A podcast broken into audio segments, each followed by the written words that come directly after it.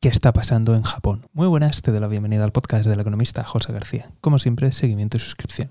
Hoy hablamos de lo que está pasando en Japón, o mejor dicho, de lo que le está pasando a su moneda, el yen. Y es que verás, su divisa frente al dólar continúa en mínimos. De hecho, la semana pasada hacían falta más de 150 yenes para conseguir un dólar. Y sí, evidentemente podemos mirar a la Reserva Federal y ver cómo está subiendo los tipos.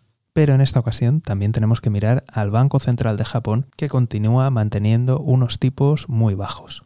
Y si te estás planteando por qué el Banco de Japón pues simplemente no sube tipos, te recuerdo que Japón tiene una gigantesca deuda pública, de tal forma que una subida de tipos, aunque sea mínima, tendría un enorme impacto en el servicio de la deuda y por tanto afectaría a los presupuestos del gobierno japonés. Pero como siempre, turno para ti. ¿Crees que el Banco de Japón subirá los tipos? Ya sabes que tienes la página web para comentar. Desde aquí, como siempre, estaremos muy atentos y si no te quieres perder nada, seguimiento y suscripción.